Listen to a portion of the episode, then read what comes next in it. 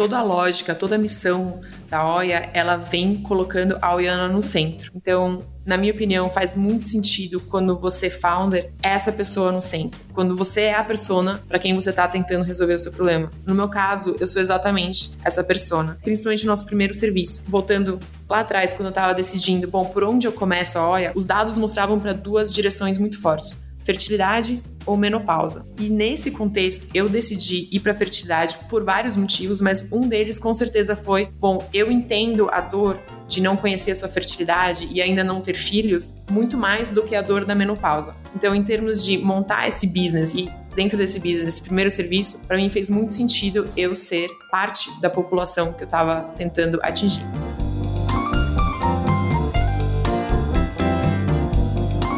Olá, olá! Está começando mais uma edição do Canary Cast. É um orgulho estar aqui para mais esse papo. Eu sou Bruno Capelas, líder de comunicações do Canary. Ao meu lado, ela de novo, Isabel Galera, partner do Canary. Tudo bem, Bel? Oi, Capelas, tudo ótimo. Super, super animada com esse papo aqui. Animal.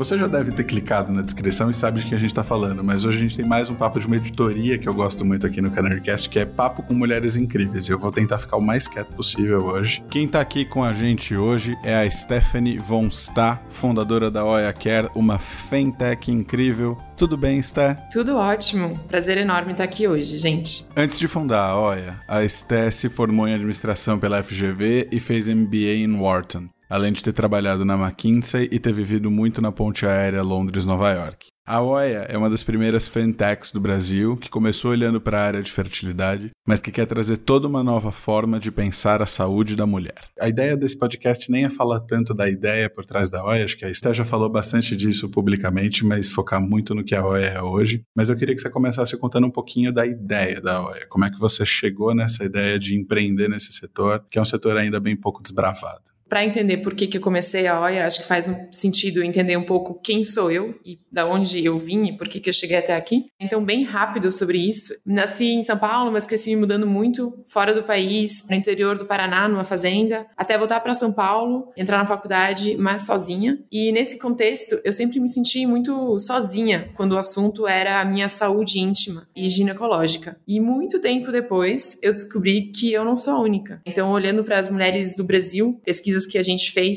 a gente viu que 80% das mulheres do Brasil vão ao ginecologista uma vez por ano, que é um número incrível. Mas quando você pergunta para elas a última vez que você teve alguma questão, você conseguiu resolver? Mais de 50% disseram que não, não conseguiram resolver. E mais de 60% disseram que não têm coragem de compartilhar ou não tiveram coragem de compartilhar o que aconteceu com os seus médicos ou profissionais da saúde. Então, acho que eu me encontrei muito nesses dados e descobri que não era a única. Então, a Oya Care veio para o mundo para fazer exatamente isso: aproximar as mulheres e pessoas com ovários da sua saúde através de três pilares. A gente fala que são conhecimento, cuidado e autonomia. E na prática, o que isso significa? Na prática, significa que a gente oferece triagens virtuais, sem preconceitos e muito práticas, hoje relacionadas à fertilidade e à ginecologia. Boa, Esté, obrigada pelo contexto. E a gente tem um relacionamento com a OIA desde antes da OIA existir, né? Canary, assim, a gente se sente super privilegiado de poder participar do processo de ideação, digamos assim, do que é a OIA Care hoje e do que foi a OIA Care em 2020, quando foi de fato lançada ao mundo. Um ponto que eu queria explorar com você são poucos os empreendedores e as empreendedoras que vão nessa jornada sozinhos e sozinhas, né? Então você é uma representante desse grupo. Eu queria entender como foi a sua sua escolha de fly solo em termos de, de fato, fundar uma empresa sozinha. Obviamente, você tem um founding team excepcional, mas me conta um pouco sobre o seu racional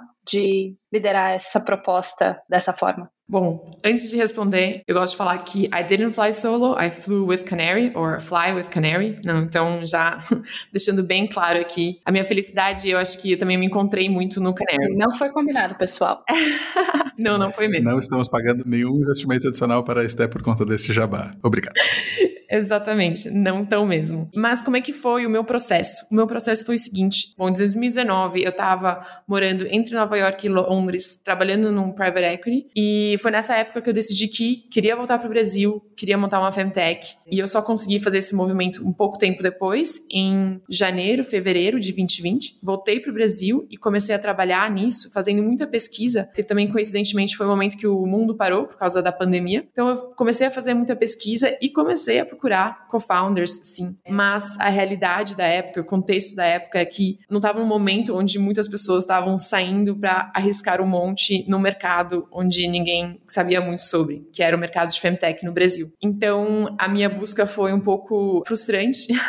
eu não consegui achar um co-founder na época e um pensamento que eu trouxe para mim foi, bom, existem as cartas na mesa e as cartas na minha mão. Qual a melhor jogada que eu consigo fazer dado o tabuleiro, né? Dado a posição de jogo. E na época eu falei, bom, eu vou continuar indo um passo adiante cada vez com essa missão maior que eu quero montar. Se eu encontrar alguém no meio do caminho incrível, se não encontrar, continuo fazendo este movimento. E a realidade é que o Canary me ajudou muito nessa época, então por isso que eu até mandei esse jabá no começo, mas eu entrei num programa do Canary, que eu acho que é, é uma versão anterior dos programas que existem hoje. Na época, o meu programa chamava Jetpack, e neste, o Canary, a Bel e o Felipe me ajudaram muito a organizar as ideias e progressivamente evoluir na tese. E eu acho que isso ajudou, ajudou bastante. Até que chegou o momento de fundraise, então a gente tinha o MVP no ar, relativamente validado, e até o momento eu não tinha encontrado um co-founder ou uma co-founder, e aí a vida seguiu assim, com um founding team incrível, que nem vocês mencionaram, e eu como founder. Sté, eu queria dar um double click nessa questão, que eu acho que é uma dúvida que eu tenho mesmo, e acho que pode ser muito legal para quem está pensando em começar uma empresa, que é como é que você diferencia founder ou co-founder de founding team? É uma ótima pergunta. E eu acho que é o seguinte: na prática, o founder é em quem todo mundo está confiando tanto os investidores quanto o sistema tributário, o sistema jurídico, que tem muito a ver com o trabalhista. Está todo mundo seguindo na direção do founder, acreditando na visão dele, de um lado, por exemplo, como um dos investidores, na capacidade de entregar a visão, mas também na índole e na ética e na capacidade de ser e criar uma empresa que faça sentido para a sociedade. Então, muito bonito. O que isso significa na prática? assim, quem é responsável se tudo der certo, se tudo der errado, principalmente se tudo der errado, é o founder ou os co-founders, né? Então acho que essa é a grande diferença. No meu caso, o meu founding team, eles com certeza vão ser muito responsáveis se tudo der muito certo, porque eles são, acho que, indivíduos incríveis e juntos funcionam de uma maneira muito complementar. Então, para mim, ter esse founding team muito forte faz uma diferença incrível para a OIA e para quem a gente atende. Legal, maravilha. Queria falar um pouquinho de um aspecto importante, que é fundraise, e a gente até pode vai avançar e vai discutir isso bastante, vocês acabaram de captar uma rodada super legal, mas eu queria entender uma coisa, a gente sabe que health techs são empresas que já têm uma certa questão, nem todo investidor gosta de health tech, é um modelo que tem mais tempo para se provar, que precisa de um pouco mais de capital, tem uma coisa de não conseguir fazer um blitzscaling tão rápido, porque você tem que ter certeza de que você não está causando mal para as pessoas que você está atendendo, e acho que femtech é uma questão ainda mais específica, porque é um mercado que nem todo investidor, e a gente sabe que tem muitos investidores homens, são maioria vasta de investidores homens,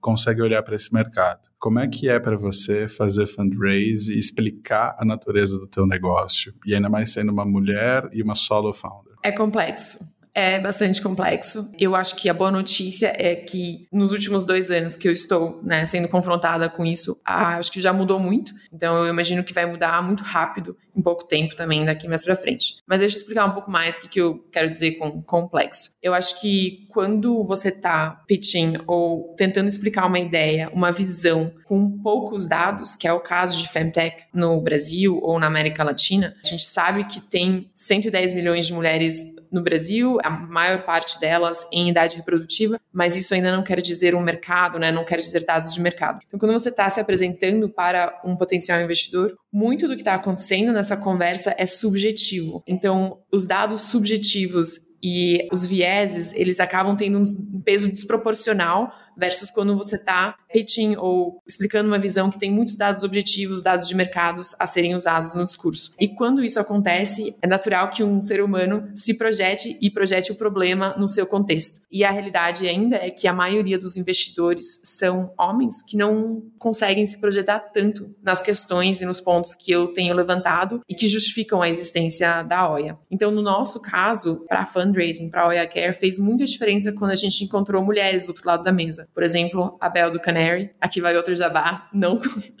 é, não combinado antes, mas também nos investidores novos que estão entrando, foram mulheres também que lideraram as rodadas ou lideraram o deal do outro lado. E eu acho que isso faz bastante, bastante diferença. Está nesse ponto, acho que até você é uma, é uma pessoa super vocal na ascendência de femtechs no mundo todo, né? Você sempre, enfim, está compartilhando conteúdo, está sendo uma pessoa de referência sobre o assunto. Femtechs está virando o que a gente chama de trend topic, né? Nesse universo de, de VC. Como que você enxerga esse trend, talvez, nos últimos anos e no futuro próximo? Não, muito legal. Eu tô muito feliz que esse trend tá acontecendo. Eu acho que foi na esperança desse trend começar a acontecer na nossa região, né, no Brasil, na América Latina, foi porque eu mudei também pro Brasil, eu voltei pro Brasil. Então tô muito feliz que isso está acontecendo. Mas dando um passo atrás, falando de do trend mais geral de femtechs no mundo, ele começou nos Estados Unidos e na Europa. Começou, na verdade, com o traqueamento de menstruação, então a famosa tabelinha da, das mulheres em forma de app, e aí hoje evoluiu para muita coisa. O grande mundo de Femtech engloba tudo, desde absorventes orgânicos que irritam menos a pele, até tecnologias que ajudam a mulher a entender a temperatura do corpo relacionada à fertilidade, etc. Então acho que existe um espectro muito grande incorporado nesse grande termo de Femtech. E o que está por trás é o seguinte: é tecnologia aplicada para que a mulher consiga ter uma vida melhor e que a diferença de gênero, as desigualdades de gênero sejam aliviadas. Então, esse é o termo a origem do termo e ele pode se manifestar de várias maneiras. Nos Estados Unidos, o que aconteceu nos últimos cinco anos, e eu menciono os Estados Unidos porque eu acho que é o, é o mercado que, inevitavelmente, ele está um pouco na nossa frente. O que aconteceu nos últimos anos é que apareceram muitas femtechs muito focadas em problemas específicos. Então, por exemplo, a femtech da fertilidade, a femtech do track de menstruação, a, a femtech da ginecologia. E agora começa um movimento de consolidação, porque um problema específico às vezes não é o suficiente para manter um business de pé no longo prazo. Então eu acho que aqui na América Latina, talvez a gente pule um pouco dessas etapas. Talvez esse movimento de consolidação ou até no surgimento de femtechs vai acontecer menos específico e já um pouco mais amplo, porque a gente sabe que só um problema não é o que vai deixar uma empresa de pé. O desafio, quando você está montando uma empresa do zero, é abrir o leque demais, né? Então a gente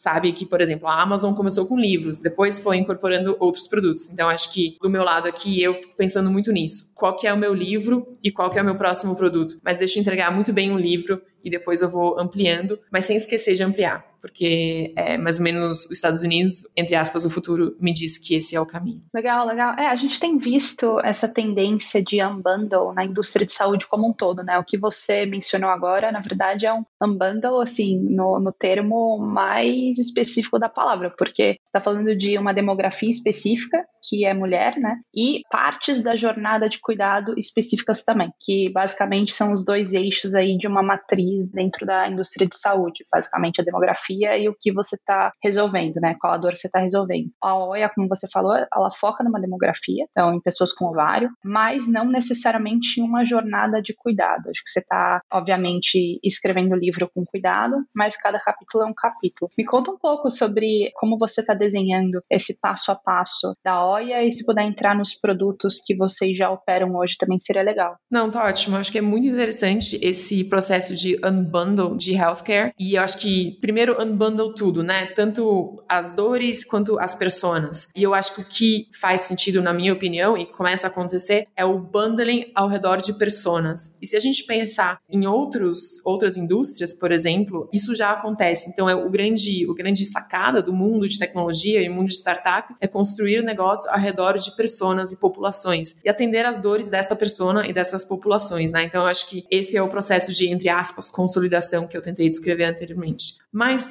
Falando sobre o que, que a gente, como a gente está lidando com isso na OIA e até depois dos nossos serviços. Na OIA, a gente pensa da seguinte maneira: Oianas em primeiro lugar. O que, que são Oianas? São as mulheres e as pessoas com ovário que a gente atende. A gente não gosta de falar nem cliente nem paciente, porque não necessariamente são pessoas doentes. Então, criamos um termo que são as Oianas e diariamente esse é o nosso mantra. O que está pegando no mundo das oianas? Como é que a gente consegue ajudar elas através de conhecimento, cuidado, para elas terem mais autonomia sobre a própria saúde, consequentemente, a própria vida. Então, esse é sempre o mindset. Na prática, isso significa perguntar muito, falar muito com as mulheres, pessoas com vários, tanto as que já foram as nossas oianas, tanto quanto mulheres que nunca nem ouviram falar da OIA. Então, isso para a gente é muito importante. E os primeiros serviços surgiram nessa toada. Surgiram muito com base em pesquisa e feedback de mulheres e pessoas com ovário. E quais são esses serviços que a gente tem hoje? Então, o primeiro deles é a descoberta da fertilidade e ele permite que a pessoa faça uma avaliação preventiva da sua fertilidade, ou seja, entender aonde na linha do tempo da fertilidade ela está. Isso acontece em três passos: um exame de sangue, uma consulta virtual e um relatório que é um diagnóstico em um português que a pessoa entende e consegue compartilhar com familiares ou médicos de confiança. Esse produto custa R$ 2,99 e é, pode ser reembolsável pelo seu plano, dependendo das condições do seu plano. O segundo é a consultoria da fertilidade, que na verdade é uma consulta online com um especialista da OIA de fertilidade, igual e com os mesmos objetivos do primeiro, só que não inclui o exame.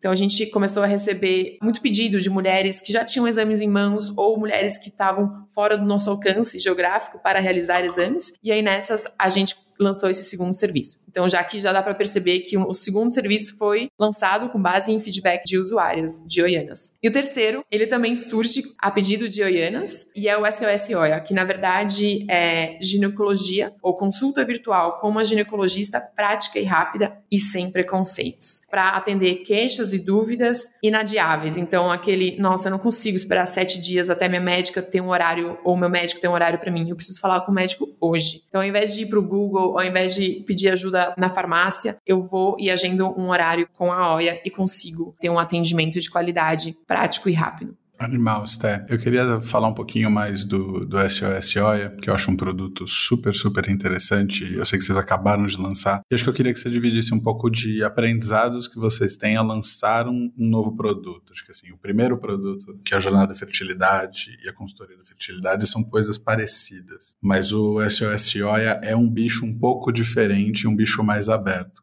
Queria que você dividisse um pouco de aprendizados que vocês tiveram com ele até agora e como é que ele já mudou, por exemplo, desde o lançamento. É, estamos aprendendo muito com ele. É, a gente lançou ele em dezembro, então faz pouco tempo. O principal aprendizado é comunicação. Então, como comunicar o que, que ele é. SOS OIA, pra gente, internamente, faz muito sentido. Todo mundo internamente entende o que, que se significa esse serviço. Mas quando a gente vai Brasil afora, não faz sentido para ninguém. Ninguém sabe o que, que é SOS, ninguém sabe o que, que é OIA. E esse conjunto de coisas não faz sentido. E aí as pessoas já não, não entendem. Então, acho que a primeira questão aqui que a gente lançou o serviço muito com feedback de usuárias e ele, ele funciona para usuárias, mas na hora de comunicar, faltou um pouco mais de teste com usuárias e é o momento que a gente está fazendo isso agora. E além disso, a gente sabe que ele tem que ser um serviço muito acessível. Então, como é que a gente consegue achar um preço que faça sentido a mulher conectar rapidamente com uma ginecologista e não ir até um ginecologista fisicamente? Esse é um outro ponto que a gente está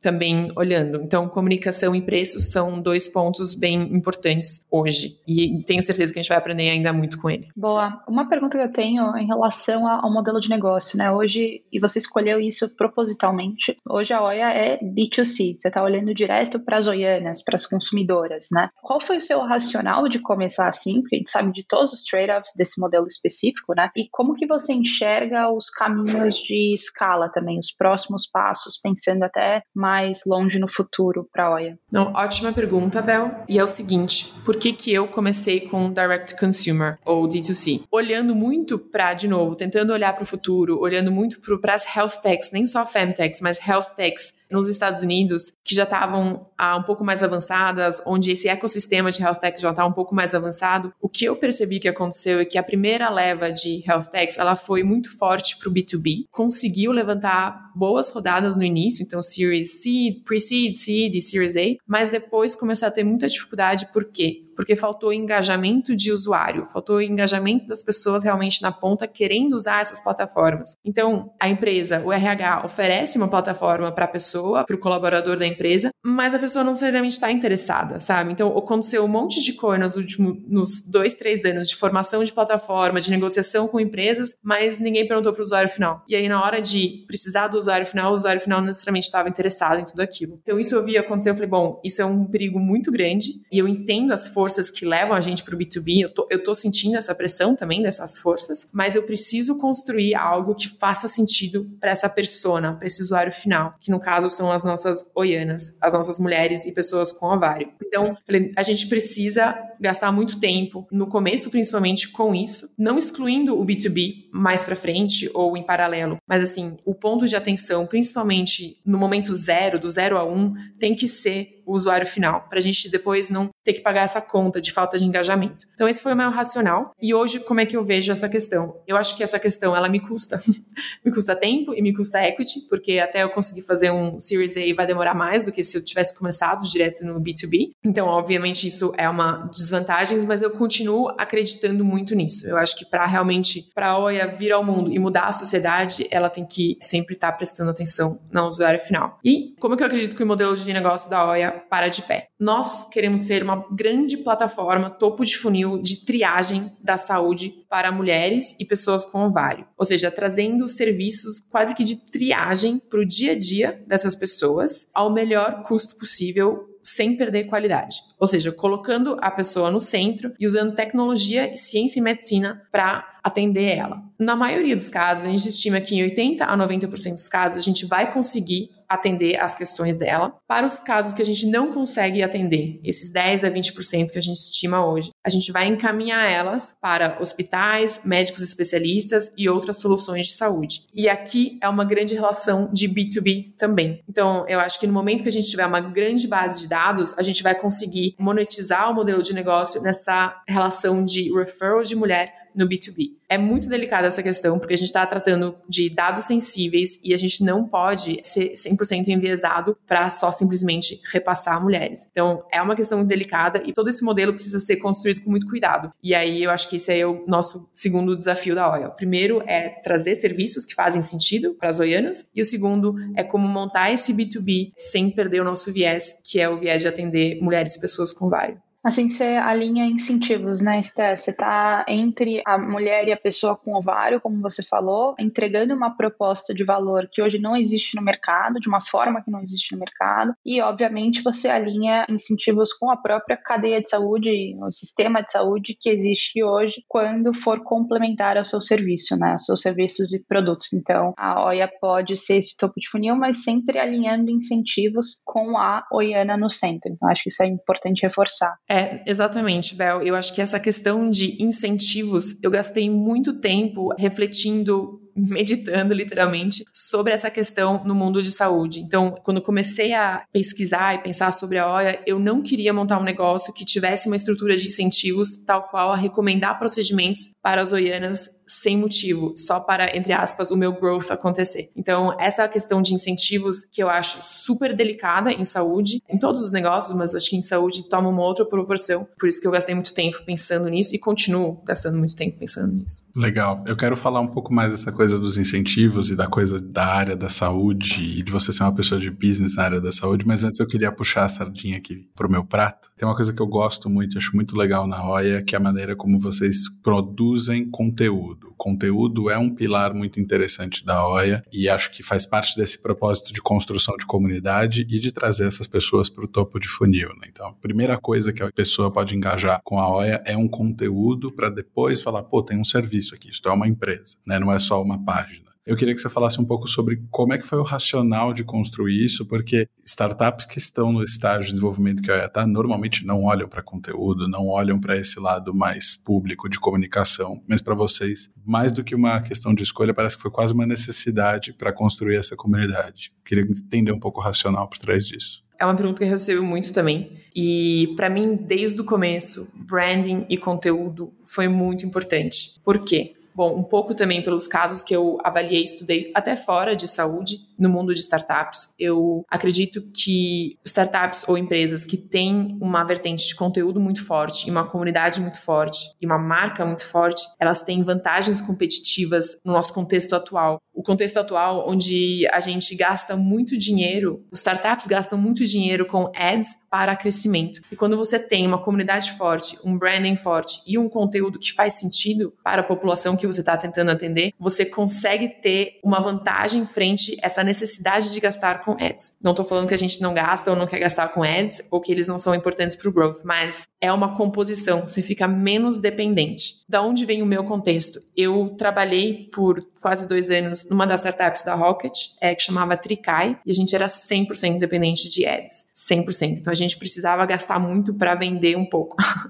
e eu não queria entrar nessa seara. E olhando para empresas fora, até, por exemplo, a Glossier, a Rent a Runaway, são empresas que se organizaram ao redor de uma população, uma população de mulheres, pessoas com ovário, relativamente parecida com a nossa, e usaram muito dessas outras alavancas e forças para promover o growth, a um custo mais razoável de aquisição de usuário. Isso é uma parte da história. Então acho que é a parte mais racional. A parte, acho que até filosófica e de missão da OIA, então a gente já falou dos nossos três pilares, que é conhecimento, cuidado e autonomia. Nosso grande objetivo é que as mulheres e pessoas com ovário sejam autônomas em todos os ambientes, principalmente no ambiente de saúde, ou seja, entendam o que está acontecendo com elas mesmas e possam tomar as melhores decisões para a vida delas. E o conhecimento é um grande pilar nesse aspecto e o conteúdo que a gente faz hoje tem esse propósito de trazer conhecimento, então, entre aspas, traduzir o Medcase para que as pessoas entendam o que está acontecendo no corpo delas e tenham mais autonomia na hora de tomar suas decisões. Pois é, isso que você está falando, assim, muitas vezes extrapola o âmbito de saúde, né? Entra em, em sei lá, legado sociocultural, assim, que está embedded na gente como sociedade. Então, assim, quais são os principais desafios de você quebrar essas barreiras, seja com conteúdo, seja até muitas vezes com o serviço prestado também? Quais são esses desafios que você está enfrentando com essas barreiras socioculturais específicas? É muito interessante sua pergunta. Não é à toa que mais de 60% das mulheres têm vergonha de falar para os médicos o que, que realmente está acontecendo. Estamos numa sociedade que tem muitos tabus. A nossa sociedade, a sociedade brasileira, ela é muito inovadora, ela gosta de inovações, mas também tem um pezinho grande no tradicionalismo e tabu vem, ou os tabus vêm com isso. E a Oya Care e os serviços que a gente oferece, eles só fazem sentido se a pessoa conseguir superar esse tabu, ou tentar, no mínimo, enfrentar ele. E a vertente de conteúdo ajuda a gente muito com isso, tá super certa. Ajuda a gente a trazer várias pautas para discussão. Então, tirar elas ali do fundo do quarto, do canto do tabu e trazer um pouco mais para o centro da vida da mulher, para o dia a dia da mulher e pessoa com ovário e começar uma discussão e no mínimo uma reflexão sobre isso. O que que a gente viu na jornada de pré-conversão dos nossos serviços? A pessoa ela passa por muitas fases e a fase mais longa é o medo, medo do resultado, medo do que vai encontrar. Então, com o nosso conteúdo a gente tenta também com informação quebrar o medo e quebrar essa vontade de fugir de tema tabu, mas sim de ver que ele não é tão grave assim, não é o bicho-papão que a gente pode falar sobre e pode até endereçar ele com serviços de qualidade. Conta um exemplo pra gente, Esté, só pra ficar super visual, assim. Qual é esse tipo de conteúdo e como você faz para quebrar esse medo, por exemplo? Por exemplo, a questão da fertilidade, que é a nossa maior questão. Uma vez a gente estava falando, entrevistando uma oiana que foi quase oiana.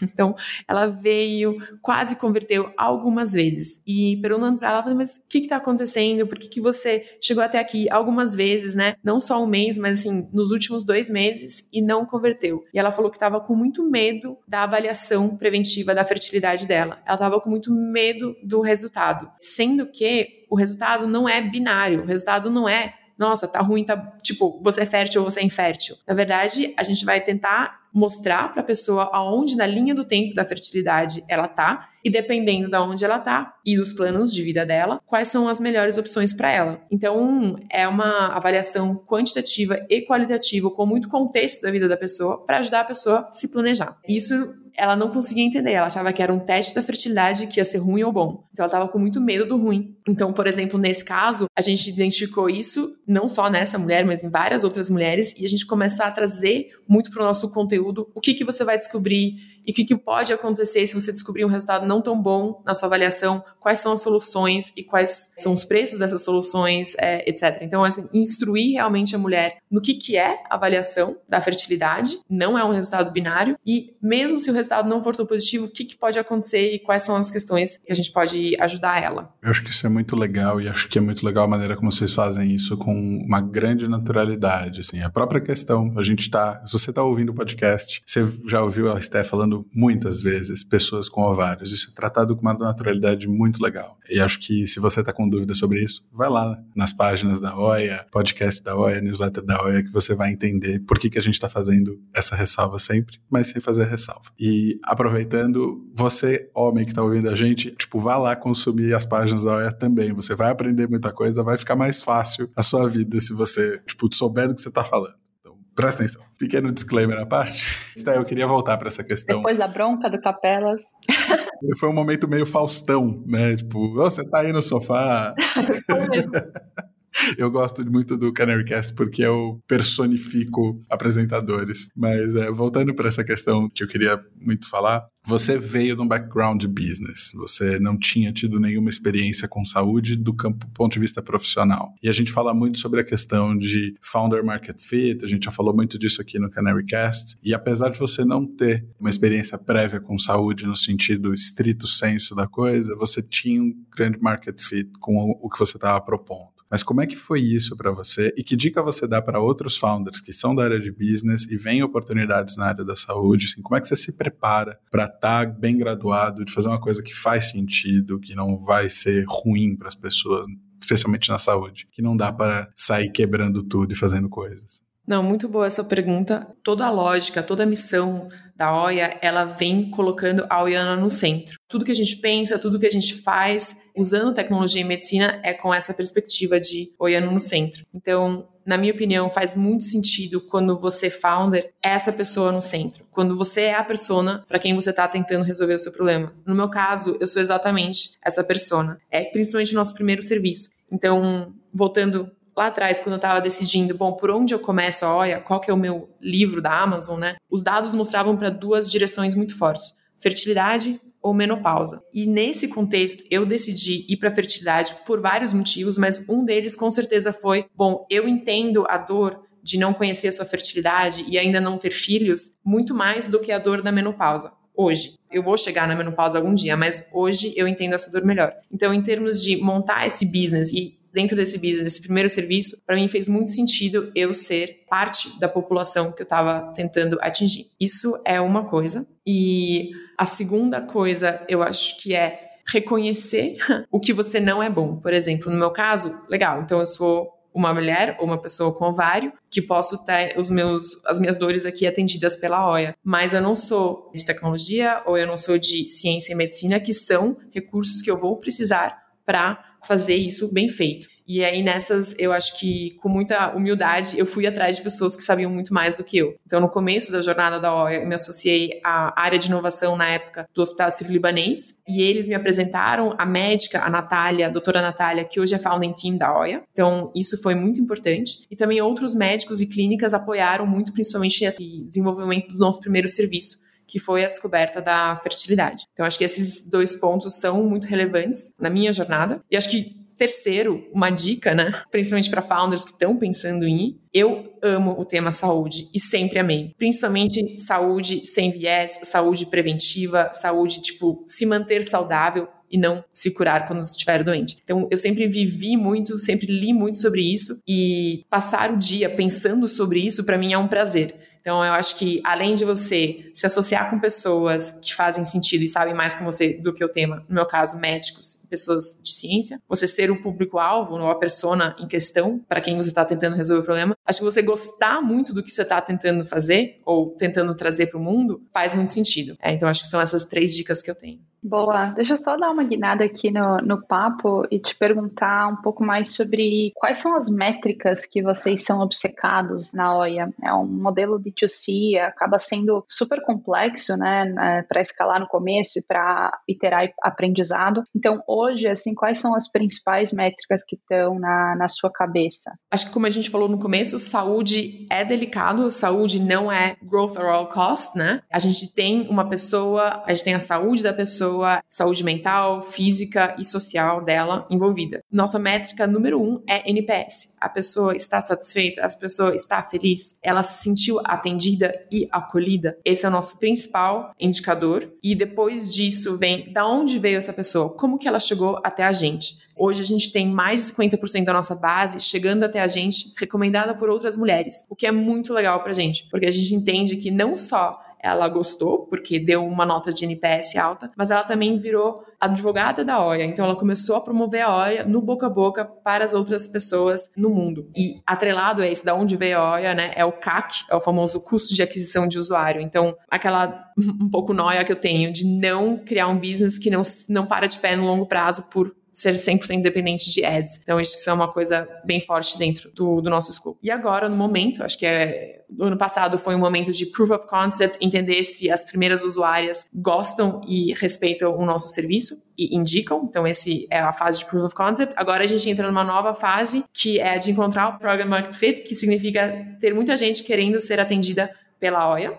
E aí o growth vira uma métrica muito importante neste momento. Então, NPS, referral, ou por onde a pessoa veio até a gente, e terceiro, agora, growth. Boa, só um follow-up. Acho que é importante. Vários times normalmente olham para o NPS sozinho, né? Mas o NPS sozinho é, acaba sendo uma métrica muito qualitativa, digamos assim, subjetiva também, né? O NPS nada mais é do que o, a possibilidade de indicação do seu cliente ou da sua cliente para outra pessoa, né? E acho que quando você mede referral também, basicamente esse é o pragmático, a consequência pragmática do NPS, né? Se a pessoa tem alta probabilidade de te promover, que marca ali 9 e 10 e de fato te promove, ou seja, te indica para os amigos, para as amigas, etc., aí sim você consolida o seu NPS promotor. Então, acho super legal reforçar isso, porque acho que essa é uma das principais métricas da OIA hoje, né? A quantidade de pessoas que gosta tanto e indica para amigas. Então, isso é super legal. Não, total, Bel. Eu acho que também, do nosso lado, tangibiliza a nossa missão, que é entender o que está pegando para as oianas e atender elas com qualidade, né? Então acho que tangibiliza isso, assim. Legal demais isso. E acho que tem uma coisa, isso eu já vi. Mesmo pessoas que não usaram a OEA, as quase oianas, indicam a OEA. Porque falam assim, é, não estava exatamente no meu momento, mas daqui a pouco vai estar, tá, mas indica para uma amiga. Isso eu já vi acontecendo, é muito legal. Sté, eu queria te perguntar, e acho que talvez a resposta possa ir para um lado mais pessoal, que aprendizados que você teve como founder nesses dois anos que você gostaria de dividir com outros founders, assim, coisas rápidas, hacks, ou conselhos mesmo, assim, aquela coisa de, tipo, tomar um, uma cerveja ou um vinho junto, assim, meu, presta atenção nisso, olha para isso. E eu acho que você tem bastante aprendizado nesses dois anos. Não, muito legal. Eu acho que a maioria das coisas que eu vou falar já falei aqui, respondendo alguma outras das perguntas, mas a primeira é seja apaixonado pelo que você está fazendo, né? Acho que isso para mim é muito importante, assim. Realmente viva a missão ou queira viver a missão que você está tentando materializar no mundo. Isso para mim é o mais importante. O segundo ponto é ter um equilíbrio entre data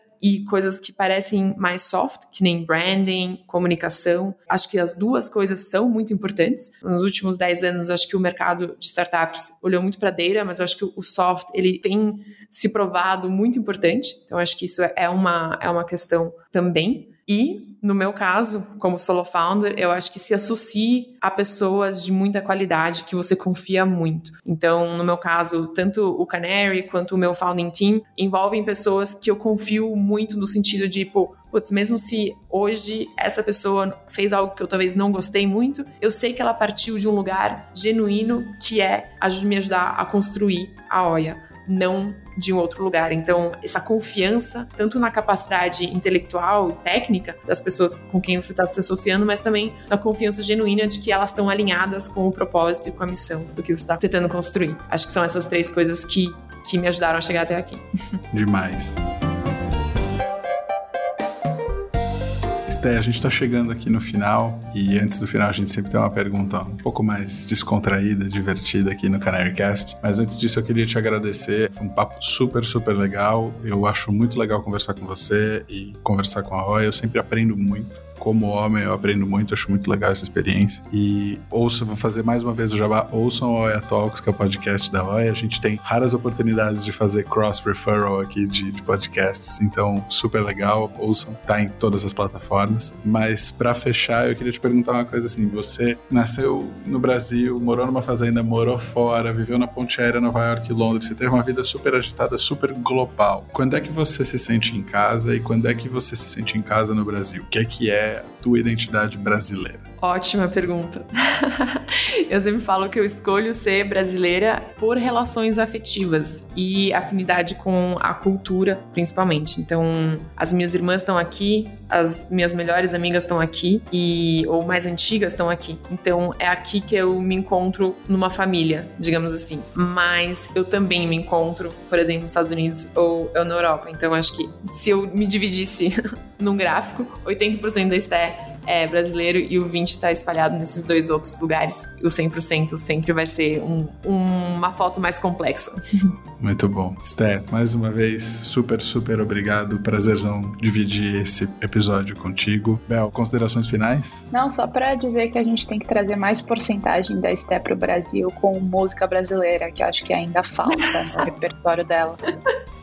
Eu vou, eu vou fazer uma. I'll make a playlist o meu repertório de cultura popular é um pouco, é um pouco defasado, digamos assim. Gente, muito obrigada por me escutarem até aqui. Eu espero que tenha ajudado de alguma maneira.